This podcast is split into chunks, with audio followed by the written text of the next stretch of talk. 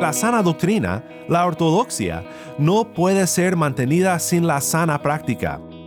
Como dijo Pablo en 1 Corintios 13:2, sin amor, nada somos. Déjame retarte a considerar si en tu celo por la sana doctrina has perdido tu primer amor, el amor de tu prójimo.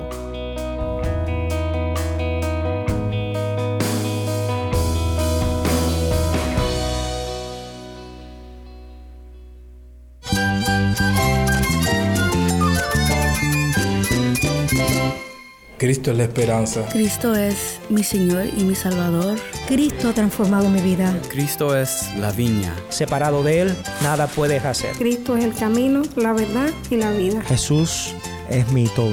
El único descanso, la única paz verdadera es con Jesucristo.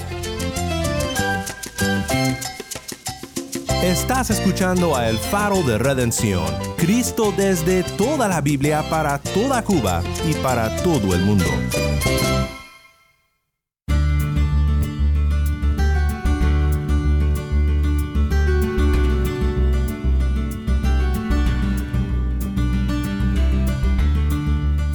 Hola, soy el pastor Daniel Warren. Gracias por acompañarme aquí en El Faro. Estamos en una serie titulada Apocalipsis, la develación de Jesús.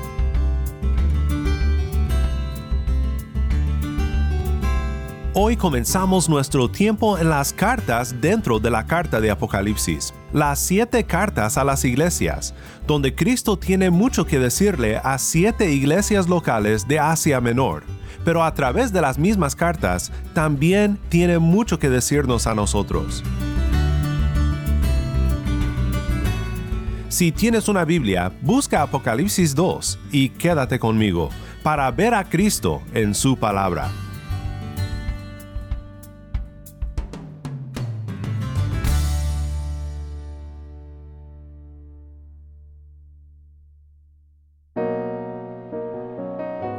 Si Cristo enviara una carta a tu iglesia hoy, ¿qué crees que diría? Lo maravilloso es que Cristo nos ha enviado una carta aquí en las siete cartas a las siete iglesias de Asia Menor. Como ya hemos observado, el número siete denota llenura. Las cartas a las siete iglesias fueron escritas para ser circuladas por Asia Menor a las iglesias mencionadas. De hecho, el orden de las iglesias traza una ruta que un mensajero seguiría para llegar a cada una de estas iglesias pero tienen un mensaje más amplio que el mensaje a estas iglesias locales. Forman parte de las sagradas escrituras y como tal su mensaje no solo fue para las iglesias locales a las que Cristo se dirige en cada carta, sino para toda la iglesia, desde aquel entonces hasta hoy. Recuerda que estamos en la segunda sección, según el bosquejo que estamos siguiendo, Apocalipsis 1.9 a 3.22.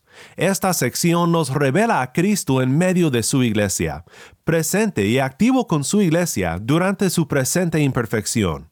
Aquí, una iglesia imperfecta, en un peregrinaje difícil, recibe la promesa de la presencia de Cristo con ella y recibe instrucciones de su exaltado Rey. En cuanto a su forma, las cartas pueden ser consideradas como oráculos proféticos, y no me refiero a profecías del futuro, sino al modo que usaban los profetas cuando declaraban mensajes de Dios a su pueblo. Amos 1 es un buen ejemplo. Amos 1.3 dice, Así dice el Señor, por tres transgresiones de Damasco y por cuatro, no revocaré su castigo y termina en el versículo 5 con las palabras dice el Señor. Esta forma se repite varias veces en el capítulo. Lo que tenemos aquí entonces son oráculos proféticos del Señor Jesús a su iglesia, a través de Juan el apóstol, que en su comunicación de esta visión sirve como profeta, que ha sido investido del Espíritu para recibir y declarar la voluntad de Dios. Recuerda Apocalipsis 1, 10 y 11 que dice, Estaba yo en el Espíritu en el día del Señor, y oí detrás de mí una gran voz como sonido de trompeta que decía, Escribe en un libro lo que ves, y envíalo a las siete iglesias, a Éfeso, Esmirna, Pérgamo, Teatira, Sardis, Filadelfia y la Odisea.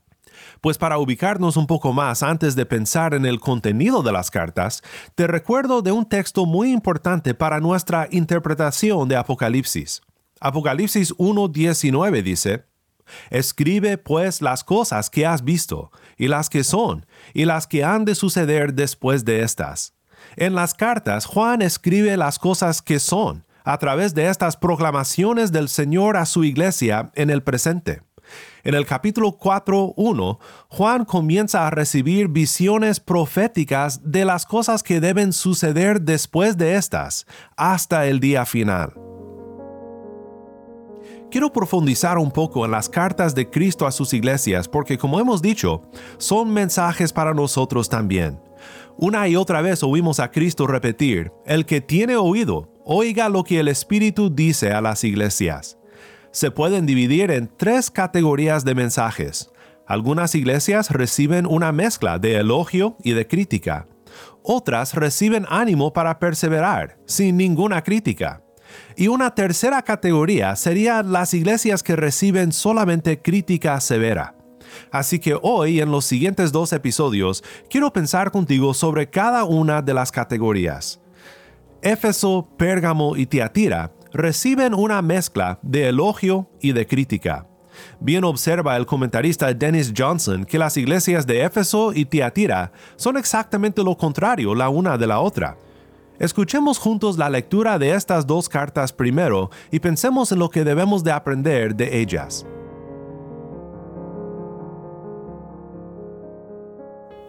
Escribe al ángel de la iglesia en Éfeso, el que tiene las siete estrellas en su mano derecha aquel que anda entre los siete candelabros de oro, dice esto. Yo conozco tus obras, tu fatiga y tu perseverancia, y que no puedes soportar a los malos, y has sometido a prueba a los que se dicen ser apóstoles y no lo son, y los has hallado mentirosos. Tienes perseverancia y has sufrido por mi nombre, y no has desmayado. Pero tengo esto contra ti, que has dejado tu primer amor. Recuerda, por tanto, de dónde has caído y arrepiéntete, y haz las obras que hiciste al principio. Si no, vendré a ti y quitaré tu candelabro de su lugar si no te arrepientes. Sin embargo, tienes esto, que aborreces las obras de los Nicolaitas, las cuales yo también aborrezco. El que tiene oído, oiga lo que el Espíritu dice a las iglesias. Al vencedor le daré a comer del árbol de la vida, que está en el paraíso de Dios.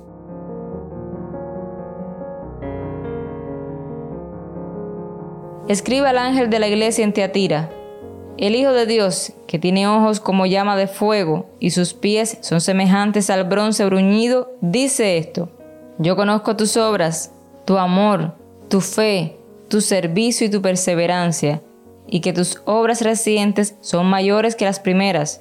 Pero tengo esto contra ti, que toleras a esa mujer Jezabel, que se dice ser profetisa, y enseña y seduce a mis siervos a que cometan actos inmorales y coman cosas sacrificadas a los ídolos. Le he dado tiempo para arrepentirse y no quiere arrepentirse de su inmoralidad.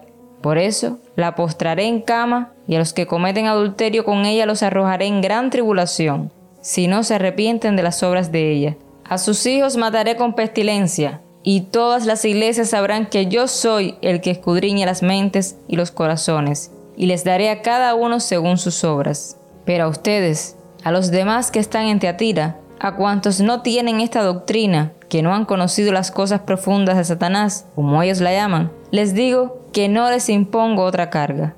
No obstante, lo que tienen, reténganlo hasta que yo venga. Al vencedor, al que guarda mis obras hasta el fin, le daré autoridad sobre las naciones, y las regirá con vara de hierro, como los vasos del alfarero son hechos pedazos, como yo también he recibido autoridad de mi Padre y le daré el lucero de la mañana. El que tiene oído, oiga lo que el Espíritu dice a las iglesias.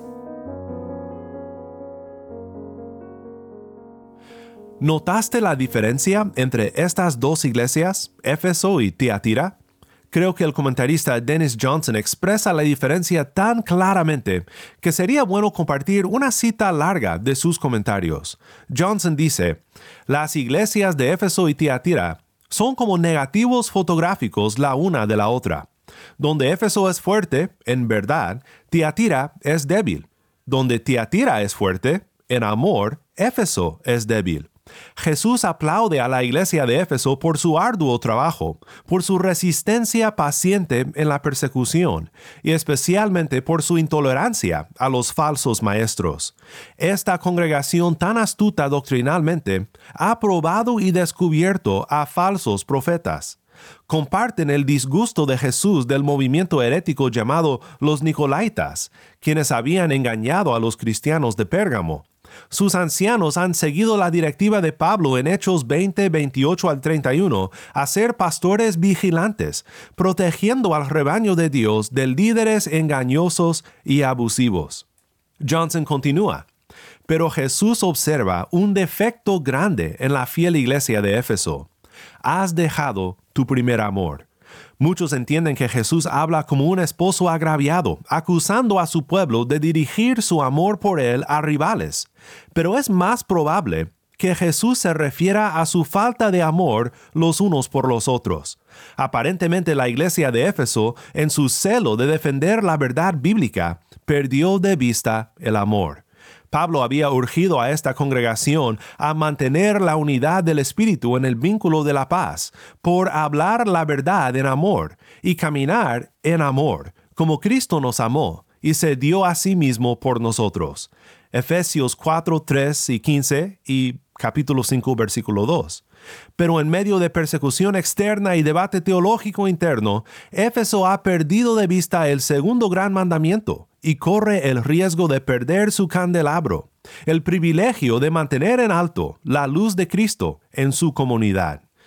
Qué gran resumen del problema en Éfeso, y qué penetrante crítica de muchas iglesias de nuestro día, que están tan comprometidas a la sana doctrina que obvían lo obvio, y es que la sana doctrina, la ortodoxia, no puede ser mantenida sin la sana práctica, lo que tal vez podamos llamar la ortopraxia.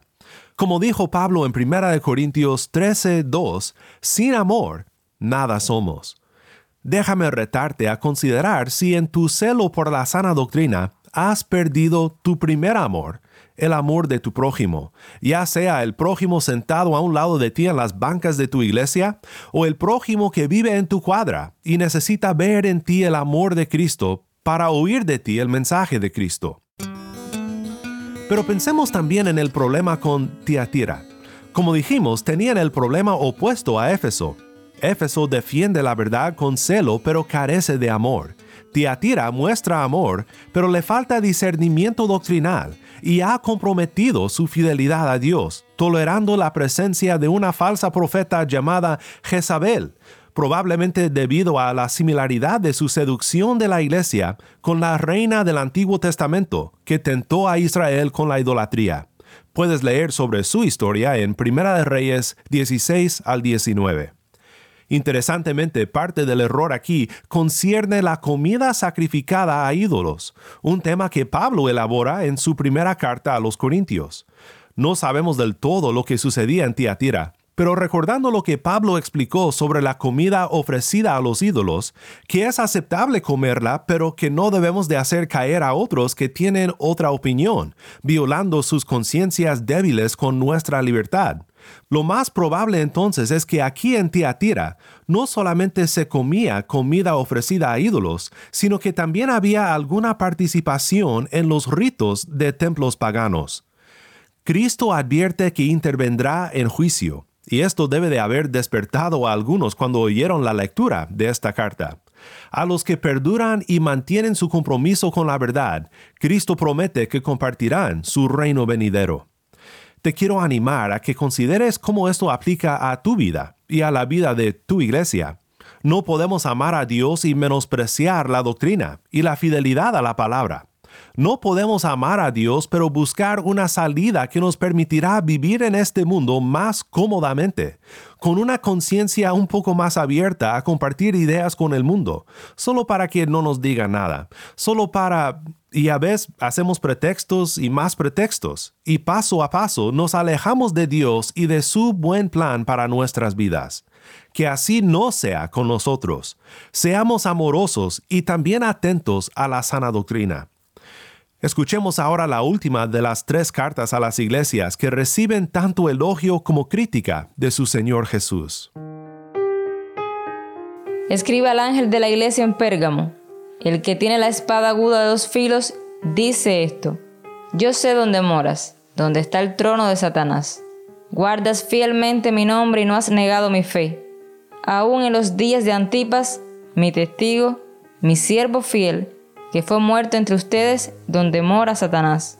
Pero tengo unas pocas cosas contra ti, porque tienes ahí a los que mantienen la doctrina de Balaam, que enseñaba a Balac a poner tropiezo ante los israelitas, a comer cosas sacrificadas a los ídolos y a cometer actos de inmoralidad.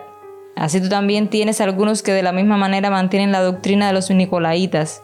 Por tanto, arrepiéntete, si no, vendré a ti pronto y pelearé contra ellos con la espada de mi boca. El que tiene oído, oiga lo que el Espíritu dice a las iglesias. Al vencedor le daré del maná escondido y le daré una piedrecita blanca y grabado en la piedrecita un nombre nuevo, el cual nadie conoce sino aquel que lo recibe. ¿Qué podemos aprender de Pérgamo? Pues Cristo les aplaude por guardar fielmente su nombre y no negar su fe. Algunos han dado sus vidas bajo las persecuciones de Antipas. Viven en un contexto muy difícil. Cristo dice que el trono de Satanás está en Pérgamo. Esta referencia seguramente se debe a todo el paganismo de Pérgamo. Según los comentaristas, fue en Pérgamo donde primero se edificó un templo para adorar al emperador romano. Augusto César, y también notorio en Pérgamo fue el culto de Aslepio, un falso dios serpentino de sanación. Este símbolo de una serpiente vino a asociarse con la ciudad. Para avanzar en una ciudad como Pérgamo, donde la vida civil y la religión estaban tejidas juntas, necesitabas participar en los ritos religiosos para muchas cosas cotidianas. Un cristiano debía de resistir el impulso de ceder a la presión, y algunos en Pérgamo habían sido fieles. Sin embargo, otros habían comprometido su fidelidad y habían hecho lo que era más fácil. Otros habían recibido la falsa doctrina de los Nicolaitas, contra la cual la iglesia de Éfeso se mostró tan firme y resoluta. Nosotros tenemos que pensar mucho en cómo interactuamos y vivimos en un mundo tan contrario a los principios del Evangelio de Cristo. Tal vez en tu contexto no tengas que ofrecer algún sacrificio a un ídolo para cumplir algo cotidiano en la vida. O tal vez sí, pero todos sabemos que hay retos similares aún en nuestro mundo cada vez más secular. Oremos a Dios por su gracia, su gracia para perseverar y su paz para aceptar las consecuencias que pueden resultar de mantener nuestra fidelidad a Cristo. Cada carta expresa una bendición que vendrá al que vence por fe en Cristo, y en particular me encanta lo que comunica esta promesa de Cristo al final de la carta a la iglesia de Pérgamo.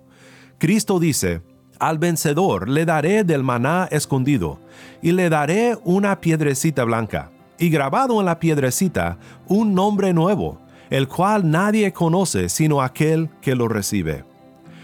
Simbolismo del Antiguo Testamento, el maná escondido, una promesa que asegura al vencedor que aunque en este mundo fidelidad a Dios puede hacernos carecer de bienes materiales, de provisión para nuestro pan diario, Cristo proveerá para nosotros. ¿Y la piedrecita blanca con un nombre nuevo? Pues hay muchas ideas sobre el trasfondo de esto tenemos que recordar, y es totalmente válido, simplemente rascarnos la cabeza y decir, ¿sabes? No tengo idea de qué significa. Apocalipsis no es tan claro como otros textos bíblicos, pero sí revela lo que Dios quiere que entendamos con claridad. A mí me gusta la sugerencia de que la piedra blanca corresponde a la piedra blanca que uno recibía al ser iniciado en el culto de Aslepio. Cristo promete algo mejor, inclusión a su familia, y el nombre de Cristo puesto sobre nosotros cuando por fe huimos de los falsos dioses de este mundo y nos aferramos a Él por fe para nuestra redención.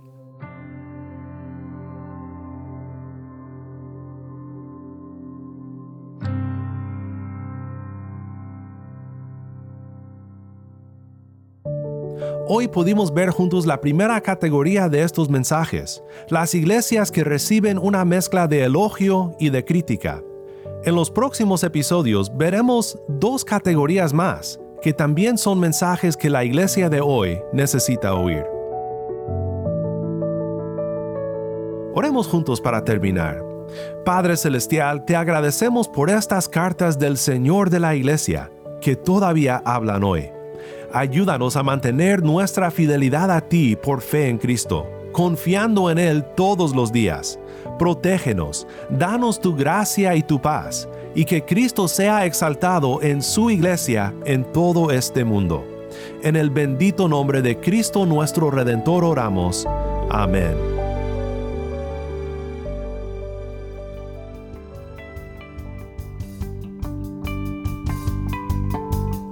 Si estás escuchando por el podcast, te quiero agradecer por tu ayuda en hacer que crezca la audiencia del faro.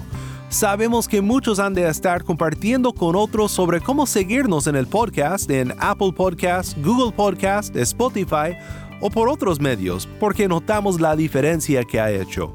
Si no lo has hecho, te pido que compartas esta semana con un amigo sobre cómo puede escuchar el faro de redención en el podcast o en la página web.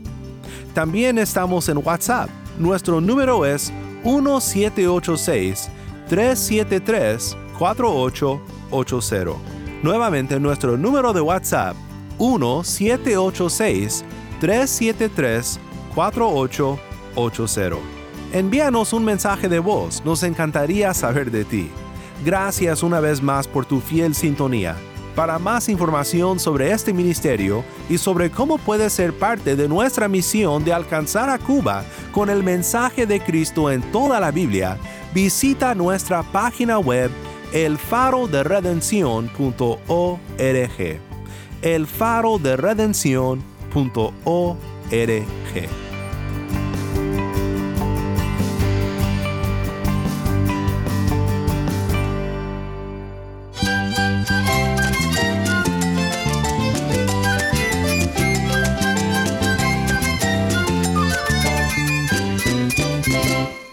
Soy el pastor Daniel Warren. Te invito a que me acompañes mañana en esta serie Apocalipsis, la develación de Jesús, la luz de Cristo desde toda la Biblia, para toda Cuba y para todo el mundo, aquí en el faro de redención.